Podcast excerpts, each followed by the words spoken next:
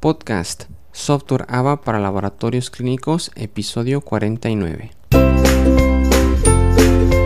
Hola, ¿qué tal? Muy buenos días a todos, bienvenidas y bienvenidos a un episodio más de este, el podcast. El día de hoy les tengo un episodio especial y diferente. Ya conocen que en este podcast hablamos sobre laboratorios clínicos y el software AVA, pero ayer tuve la oportunidad de entrevistar al bioingeniero Avaroa de Genolife y quiero compartirles este diálogo. Pero antes de comenzar, recuerda que en insadisa.com puedes conocer el software AVA para laboratorios clínicos. Te invito a que le des un vistazo. Muy bien, pues actualmente el bioingeniero Avaroa trabaja en Genolife y durante la entrevista que estoy a punto de compartirles, hablamos sobre temas diversos como la bioinformática, sus aplicaciones, qué es la medicina personalizada, análisis de datos, de COVID, etc. Las preguntas que fue respondiendo el bioingeniero versan sobre estos temas y pues espero que sea de utilidad, espero que sea de interés. Sin más dilación, les dejo aquí la entrevista. Nos vemos la siguiente semana y buen domingo. Hasta luego. Adiós. Listo. Muy bien, pues ya estamos aquí ya en línea, ingeniero. Pues antes que nada, mucho gusto por aceptar la, la, invitación, ingeniero. Este, sabemos que por ahí está con varias actividades, pero creo que su conocimiento pues es bien, bien importante pues difundirlo para toda la, la, comunidad aquí del podcast que nos escucha. Este, pues antes que nada, ¿cómo está, ingeniero? Muy bien, muy bien, gracias a Dios. Eh, te comento que eh, soy ingeniero, pero bioingeniero, ¿no? Ingeniero, es correcto. Ahorita vamos a entrar en materia porque me llamó mucho la, intención. Entonces, este, bioingeniero, perfecto. Muy bien, pues para comenzar la primera pregunta, este, es si nos puede responder eh, brevemente quién es el, el, bioingeniero Avaroa y a qué se dedica. Claro que sí. Eh, pues algo que te puedo comentar de, acerca de quién soy yo eh, eh, soy un sonorense, muy orgulloso de mi origen y, estudié, llevé a cabo mi licenciatura de bioingeniería en la Universidad Autónoma de Baja California, en la Facultad de Ingeniería, Arquitectura y Diseño, en el departamento de, bueno, en la unidad de Ensenada, Y pues la verdad, este, yo me dedico a hacer bioinformática, a hacer análisis bioinformáticos, revisar eh, ADN y ver qué es lo que nos pueden decir las personas a través de eso, ah, usando herramientas bioinformáticas, viendo cosas que estén relacionadas con el sistema inmune, el, cardiovascular, neurológico, metabólico, y ver de qué manera pueden ser más óptimas ¿no? las personas, en, encontrando estas fortalezas o deficiencias que pudieran presentar. Excelente, excelente. Ahorita mencionó un término que nos lleva a la siguiente pregunta. ¿Qué es la bioinformática y qué aplicaciones tiene? Pues lo que le puedo comentar así brevemente es este, que la bioinformática tiene más de 60 años y se empezó usando para a través de análisis de métodos computacionales de, para revisar eh, proteínas y, y, estaba muy relacionada a la evolución o desarrollo junto con la biología molecular. Y de esto atrajo a ver que hay algo más, ¿no? Porque primero las unas macromoléculas que conocemos son las proteínas, pero dijeron las proteínas todavía tienen letras más pequeñas, ¿no? Y ahí fue donde empezaron a hacer uso de, métodos matemáticos para poderlos encontrar. Entonces, la bioinformática en sí es una disciplina que existe para recopilar, manejar, almacenar y analizar datos biológicos de, derivados de secuenciación de genoma ¿no? o de exoma que, realmente viene siendo todo lo que son las ciencias ómicas, como proteómica, metabolómica, genómica y demás. Y estos, estos datos pueden ser utilizados, analizados, para darnos eh, cuadros clínicos, cuadros epidemiológicos y cosas que estén relacionadas con el desarrollo de las enfermedades. De los avances eh, más actuales que podemos ver ahorita es este, la revisión de las mutaciones, por ejemplo, de, del, este virus de SARS-CoV-2, el COVID, que provoca la condición clínica de COVID. Y, pues el revisar estas mutaciones nos ayuda a saber qué tipo de interacción puede tener con el organismo, ¿no? Y es a través de secuenciación. Y tenemos ya nuestra secuencia y usamos herramientas informáticas para ver qué tipo de, de cuadro puede presentar, ¿no? Como lo vemos en, los, genes de las proteínas AC2, que entre más tengamos, pues como que más grave se presenta el cuadro clínico. Ah, ok, correcto. Digo, este, yo soy, yo estudié ingeniería industrial, este, pero bueno, ahorita por temas de, trabajo estamos en, en, en, temas de laboratorio clínico, este, en temas de vigilancia epidemiológica.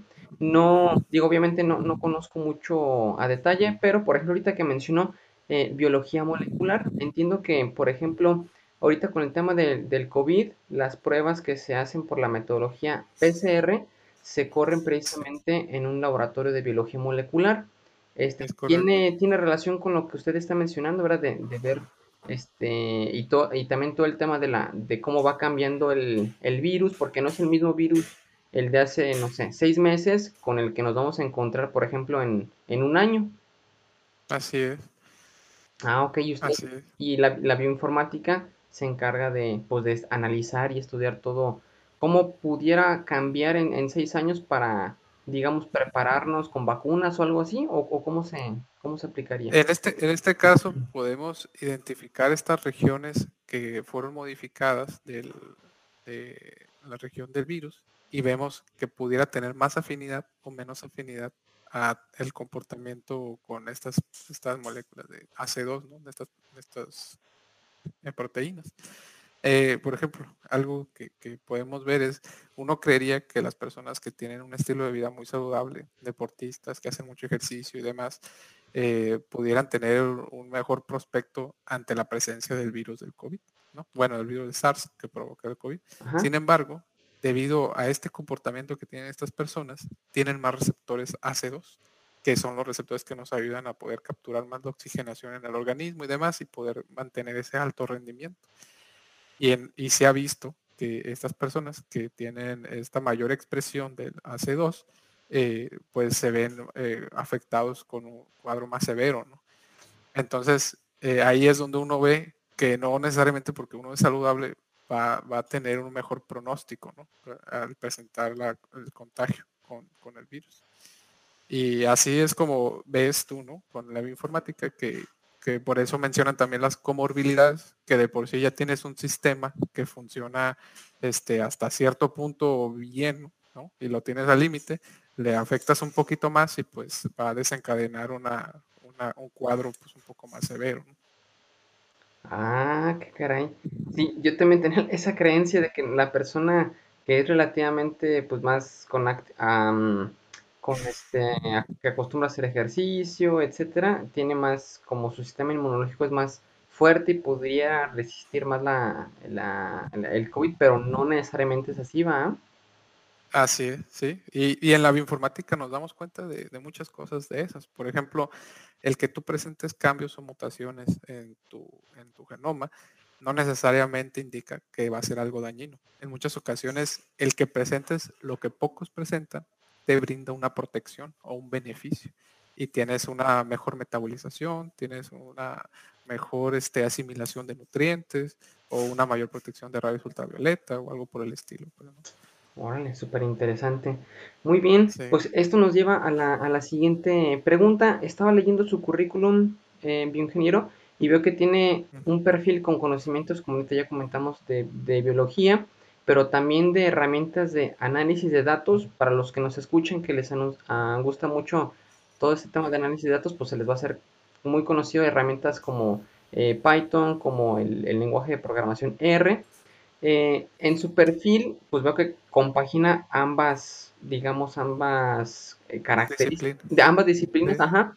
¿Qué tan complicado? Si de por sí, pues una disciplina de... Yo he tomado cursos básicos de, Python y digo, pues no está así tan, tan sencillo. Y la biología, pues todavía más, más complicada. Eh, ¿Cómo ha manejado esa compaginar ambas disciplinas? ¿Qué, tan difícil ha, sido? ¿Cómo le ha hecho? Pues, pues, la verdad es que eh, no fue tan difícil, ya que como formación de bioingeniero nos involucra en ambas las disciplinas, tanto en cuestiones biológicas, orgánicas, como herramientas para el desarrollo de algoritmos o análisis de datos.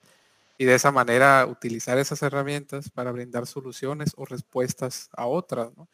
Eh, un ejemplo muy claro de mi desarrollo eh, profesional académico fue que hice un verano de investigación en la Universidad Politécnica en Chiapas. Y ahí tan sencillo como eh, estamos desarrollando como un multisensor de consulta médica, donde tomamos este, presión, temperatura, estatura y demás, y podíamos eh, catalogar a, ese, a esa persona con esas características y compaginarlo con una base de datos y ver qué tipo de pronóstico de cuadro clínico pudiera presentar o en qué estado se encuentra. Simplemente con una, como de esas que te pones ahí en el supermercado, que te paras y te toma la estatura, el peso, la presión y, la edad y demás, ¿no? Y ya con eso eh, podemos llegar a, una conclusión o, a una revisión pues más focalizada, más puntualizada. Y simplemente por revisar unos datos y, compararlos con una base de datos, pues, ¿no? Entonces, eh, la realidad es que como, ingenieros llevamos muchas herramientas eh, estadísticas y de métodos numéricos y, metodologías matemáticas para brindar una orientación de qué posible escenario se puede presentar en ciertas condiciones y simplemente nos, eh, ayudaron ahí con las cuestiones biológicas, ¿no? con bioquímica, con química orgánica, con biología y demás, y, pues ahí nos traían, ¿no? Del, del, tiro al tango. Y la verdad, este, pues que una de las primeras interacciones que yo tuve con la bioinformática fue en otro verano de investigación que tuve en Chihuahua, en la Universidad Autónoma de Chihuahua, perdón, en donde el, el, proyecto en sí se trataba de identificar genes codificantes para endoglucanasas que lo que único que hacen es eh, destruir eh, células, bueno, moléculas de celulosa que la molécula de celulosa son como dos moléculas de, azúcares, que es nuestro, dos moléculas de glucosa, que es nuestro mecanismo energético. Entonces, ahí fue mi primer acercamiento, tenía aproximadamente 19 años, creo. 19, 20 años, y ahí me dijeron, ah, pues sabes, tú que le sabes mover ahí en la computadora, pues agárrate estos datos y, vamos a ver si, si están presentes en la microbiota intestinal de unas termitas estos genes que propician esta asimilación de celulosa. Y la intención era eh, poder generar un tipo de alimento rico en celulosa, como acerrín, en animales rumiantes, para que fueran y, tuvieran este tipo de nutrientes, pero internamente tuvieran unos microorganismos que pudieran degradar ese material eh, con celulosa, pues, ¿no? Porque nosotros como mamíferos no está tan fácil andar degradando materiales de madera, ¿no? Y de esa manera simplemente insertábamos esos vectores a esas bacterias de microbiota intestinal y tenían esa facultad, pues, ¿no? De hacer degradación de materiales de celulosa y tenían un mejor aprovechamiento del, forraje sin necesidad de andarle metiendo vitaminas y nutrientes de más, pues, ¿no? Bueno, súper interesante. Ese fue su primer, este, digamos, acercamiento. Acercamiento. Excelente. Y este, ahora entiendo que trabaja en Genolife. ¿Cómo, fue el, ¿Cómo llegó a Genolife? ¿Cuál fue el, caminito? La, Pues fíjense que uno dice que a veces batalla mucho en conseguir trabajo recién salido de la carrera. En mi caso no, no fue así. Diciendo que es algo muy específico y, muy particular, ¿no? O sea, uno, uno creería que pudiera haber sido bastante complejo. En mi caso, cuando yo recién egresé, un semestre después iba a ser mi ceremonia, porque por situaciones de la universidad. Pero en ese semestre que yo terminé, me metí a un verano, eh, una escuela de verano de bioinformática, que fue en la UNAM Campus Juriquilla, como por parte de, lo organizó el Instituto de Matemáticas, que está a cargo de Maribel Hernández Rosales. Ahí, gracias a ella, se hizo ese verano de bioinformática y estábamos de tocho morocho, ¿eh? o sea, había médicos, había físicos, había matemáticos, había biólogos, había químico biólogo, había pues ingenieros como nosotros y de, todas las áreas. Y me llamó mucho la atención, me llamó mucho la atención todo lo que están haciendo y fue una experiencia tan enriquecedora que crecimos juntos ahí como grupo de, verano de investigación, que parte de los que estaban ahí trabajaban en instituciones de gobierno. Uno de ellos era el INIFAP, Instituto Nacional de Investigaciones Forestales, Agrónomas y Pecuarias. Y a mí me, dijeron, ¿sabes qué? Teníamos aproximadamente unos seis, ocho meses queriendo encontrar la solución a este problema. Y aquí en dos, tres semanas ya tú la sacaste y pues nos gustaría que trabajaras con nosotros. Súper bien. y yo dije, no, pues está bien. Y, la, la, intención de ellos era poder tener una especie eh, de banco de rumiantes, ¿no? De toros y de vacas, para poder hacer predicciones de qué tipo de, de becerro qué tipo de, de hijo pudieran tener, ¿no? y, de esta manera eh, tener una predicción muy acertada de, los traits o de las cualidades que vendría ese, ese hijo, ¿no? ese becerro, en el sentido de que pudiera tener una mayor proteína en leche, pudiera tener eh, menor porcentaje de grasa o mayor en, la carne, el marmoleado que pueda tener el, animal y demás.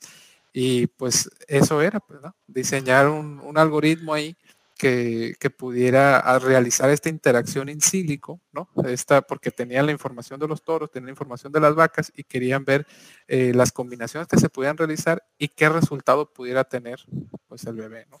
Y ya, y ya de esa manera eh, brindar una asesoría pues, ¿no? A, los granjeros que tenían estos, estos, estos animales para que pudieran tener un mejor producto nacional, ¿no? O ahí de la región de Querétaro. Y pues les ayudé y, les gustó y, estuve hasta que pasó lo del terremoto. pasó el terremoto de 2017 y me asusté mucho, la verdad. me asusté mucho porque andaba por ahí por la Ciudad de México y dije, ¿sabes qué? O sea, cualquier cosa que me pase aquí, pues eh, mi familia está muy lejos y no tengo nadie aquí cerca y mejor me voy allá cerquita de mi casa. Entonces ahí empecé, me cambié otro de trabajo no, ellos no querían que me fuera, querían darme una planta y todo ahí, pero de, momento ya ves que el gobierno maneja sus vacantes este, pues medio estrictas, ¿no? Y así que son por periodos y demás. Y les dije, no, saben que todo bien, o sea, si necesitan más ayuda, yo les ayudo sin ningún problema, pero me voy a, me voy a regresar. Y trabajé como asesor de seguridad y higiene medio ambiente eh, como ocho meses en, la región de Baja California, ahí atendiendo empresas como Honeywell, Metronic, este, y algunas otras empresas como Eaton y demás, ¿no? que están en Tijuana, Tecate, Mexicali y demás. Y ahí este, aprendí mucho de la legislación. Estuve viendo cuestiones de seguridad y higiene y todo lo demás. Me gustó mucho, aprendí bastante. Y luego se abrió una oportunidad en Hermosillo, en una empresa que siempre quería entrar a trabajar, que se llama Rubio Pharma, pero tiene una división que es NIC, Núcleo de Investigación Científica y Desarrollo Tecnológico. Y me hablaron precisamente para hacer bioinformática, o sea, ser el coordinador del departamento de bioinformática. Y la verdad que fue muy enriquecedor. Ellos tienen muchos equipos, aprendí bastante, le moví a casi todos los equipos que tenían ahí, ya los, ya los aprendí a manejar. y de ahí este, se abrió otra oportunidad en Genolife, eh, siendo que se iban a empezar a enfocar mucho en COVID en el otro, en el otro trabajo y dije, ¿saben qué? Pues eh, lo mío, lo mío es la bioinformática y no hay mucho que les pueda ayudar con nomás estar haciendo pruebas de COVID y me vine aquí a Genolife. Que ya es este donde, donde he estado, que ya casi tengo, tengo el año. Y me ha gustado bastante. Ha sido un ambiente muy dinámico. Y así fue como llegué hasta acá. No, pues súper interesante, eh, ingeniero. Este, ¿Y cómo es su día a día ahí en Genolife? ¿Tiene algún proyecto? O, eh, eh, intentamos tener proyectos, también hay que un departamento de investigación y desarrollo. Parte de eso es este el que se llevar a cabo la extracción de cierta cantidad de muestras en un periodo de tiempo y hacer dos que tres modificaciones en el, método de extracción y algunas sustancias, reactivos y demás para minimizar el tiempo a una hora o 45 minutos y obtener los mismos resultados o hasta más finos, porque en ocasiones eh, eh, hay mucho ruido de por medio y, no puedes obtener una muy buena lectura y si lo haces en menos tiempo y con mayor calidad, pues qué mejor. Y, y ahí estamos apoyando en cuestiones de, innovación y demás.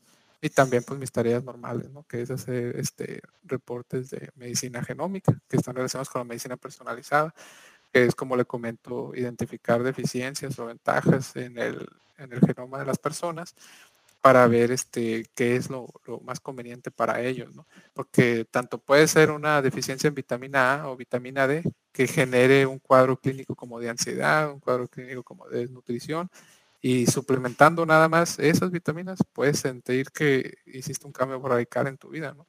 O no conocer que tienes alguna intolerancia en cierto grado de algún alimento y simplemente reducir las, las dosis o la ingesta de, de esa sustancia o esa molécula eh, te sientes hasta bien, ¿no? Se te quitan dolores de cabeza, ya no tienes tantos problemas eh, gastrointestinales y demás, ¿no?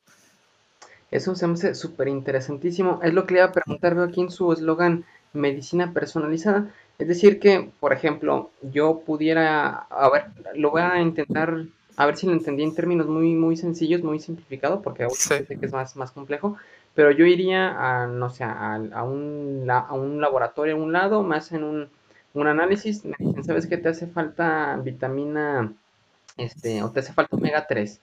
Eh, pero en, tal porcentaje, entonces yo ya sé que no tengo que comprar otra cosa sino omega 3, me tomo mis, mis pastillas y este y pues eso tendría un, un, este impacto significativo en cómo me siento y en mi salud, más o menos sería así.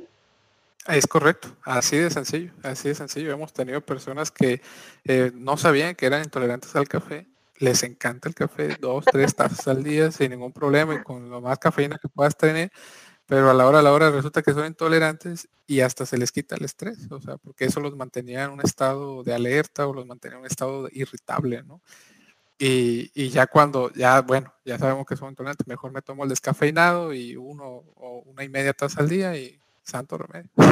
Pues súper bien. Y esa, o sea, te revisen tu ADN y es que como una, en un laboratorio una muestra de sangre o cómo es es pura saliva. Todos los ¿Pura saliva? de los que yo estoy responsable son a través de pura saliva. Eso es el, lo más importante de aquí de Genolive, ¿no? Que lo que a ellos les interesa es que sea lo menos invasivo posible. Mm. O sea, que lo más invasivo que llegue a ser sea una toma de sangre, ¿no? Pero más allá de eso no, queremos llegar. De hecho, el análisis de exoma y estos análisis de medicina personalizada se hacen a través de pura saliva. de ahí extraemos el material genético y se secuencia. En el caso de, los estudios de medicina personalizada y medicina genómica, eh, se llevan a cabo a través de arreglos, de microarreglos, que estamos hablando como de un chip que ya tiene un compendio de variantes conocidas. Entonces, si nosotros presentamos alguna variación en estas variantes comúnmente conocidas, estamos hablando de 767 mil variantes aproximadamente, eh, pues ahí lo vamos a detectar. En el caso ya de genética clínica, que es otro departamento que pues también apoyo, eh, es cuando ya tenemos condiciones clínicas más severas o, más perdón, o más profundas, en donde ya han ido con varios médicos, ya han ido con varios tratamientos, y la solución que, tienen no, ha sido muy efectiva, pues, ¿no? Entonces, ya al hacer un análisis profundo de, las regiones codificantes conocidas como exónicas en nuestro ADN, eh, podemos ver en donde hay problemitas, ¿no? Y ya cuando vemos que ciertos genes están relacionados con lo que te está sucediendo, ya el médico puede dar una, una muy buena, un muy buen diagnóstico.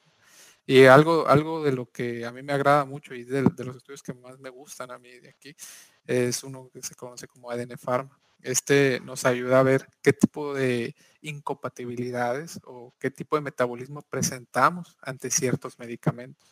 Muchas veces se ha visto, sobre todo en pacientes psiquiátricos, que son medicamentos un poco fuertes y la mayoría de ellos, eh, sus efectos secundarios, si no son muy asimilados por el organismo, son peores que el beneficio que te va a brindar. Entonces, hemos tenido interacción con algunos psiquiatras que nos dicen, gracias a que tú me dijiste que este medicamento tiene una metabolización intermedia o no hay metabolización y puede generar un, cuadro tóxico por la acumulación del metabolito, eh, lo modificamos, lo cambiamos por otro que tiene otra ruta de metabolización distinta y, tiene el mismo efecto. Entonces, cuando hacen eso, eh, es maravilla, o sea, se ve que el, el, efecto ha sido muy bueno y el tratamiento es muy efectivo ya que la mayoría de los médicos se basan mucho en, guías, en unas guías que dictaminan que cuando los pacientes tienen ciertos cuadros o ciertas condiciones, cuál es el caminito a seguir. Entonces, si no funciona esto, hay que continuar con esto, y si no te funciona esto, hay que continuar con aquello. Pero, ¿qué es lo que sucede con esas guías? Que en muchas ocasiones la primera opción eh, puede provocar un efecto adverso. Entonces, y si te vas así por el caminito, pues llegas a un camino donde ya terminas más dañado que beneficiado, ¿no? Oh, súper, súper, interesante. pues ya básicamente ir casi, casi a la segura, ¿no? Sí, así es. Y, es algo que no es revisaran, por ejemplo, las aseguradoras, porque dijeran ellos, vamos a empezar por el medicamento oncológico más económico o tratamiento, ¿no? Para, para cubrirlo el seguro y ya se le funciona, pues ya se queda con eso. Pero en muchas ocasiones así no sucede. O sea, los medicamentos oncológicos tienen una historia muy interesante de, cómo se llevan a cabo los tratamientos. Pues, y si empiezas por el que va a ser efectivo, pues ya te ahorraste muchísimo dinero. Sí, correcto. Eh, y obviamente, entre más información esté en la base de datos, pues mejor va, este, pues tiene más elementos para, digamos, ir acertando, sí es, Es correcto, así es. La, la intención este, es este, tener esa acumulación de información que nos brinden perfiles, pues, ¿no? Ya tenemos un perfil eh, y podemos hacerlo ya entre más vaya creciendo, saber cómo es la genética de los sonorenses, la genética de los de Chihuahua, la genética de los de Aguascalientes o los de Ciudad de México. Y ya veremos qué tipo de, comportamiento tiene. Pues. Y la diferencia nada más está en el punto 1%. O sea, lo que nos hace diferente a ti y a mí es el punto 1% de la información genética que tenemos. Súper interesante. Muy bien, pues ya para la última pregunta, ya para, para terminar, este, desde su punto de vista, bioingeniero, eh, ¿cómo está la bioinformática en México y en Latinoamérica? Este, ¿Y cuáles son los principales retos para hacer uso de esta disciplina?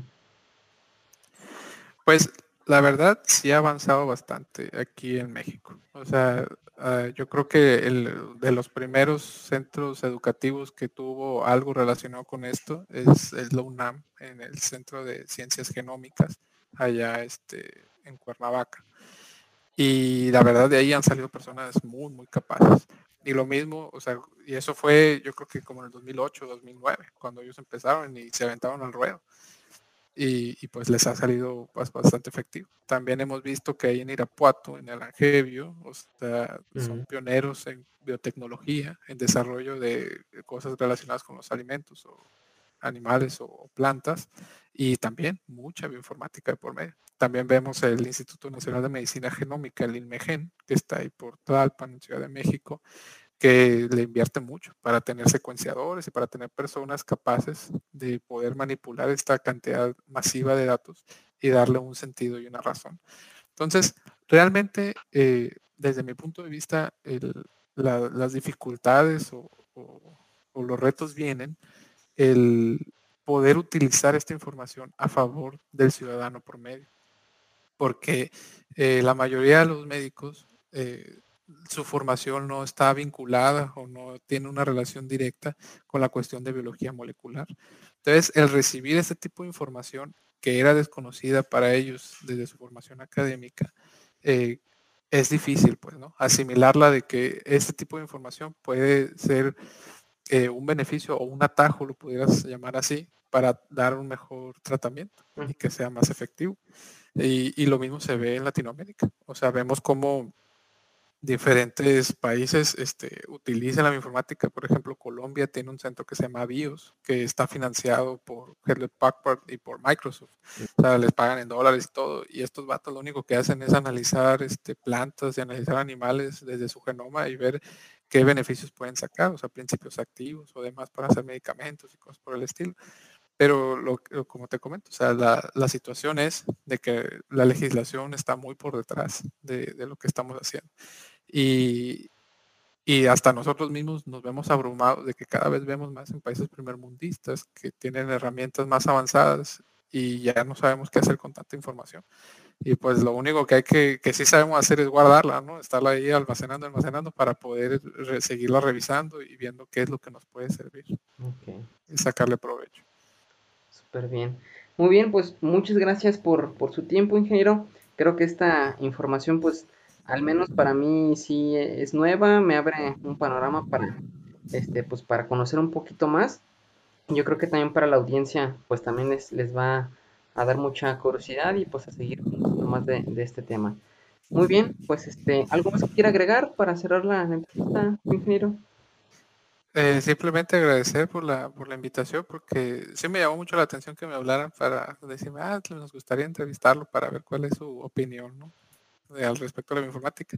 Y, eso me habla de que pues hay gente que sí está interesada y sabe y conoce que esto tiene un futuro muy prometedor, pues, ¿no? Y que ojalá eh, siga, continúe ese interés para que pues empiece a doctrinar más en las personas pues, y, lo, y, lo, puedan procesar de una manera pues más natural. Perfecto, muy bien, pues aquí están las puertas abiertas del, del, podcast y esperemos que no sea la, la, última vez que nos visita y pues aquí estamos a la hora. Muy bien. Muchísimas gracias, Isaac.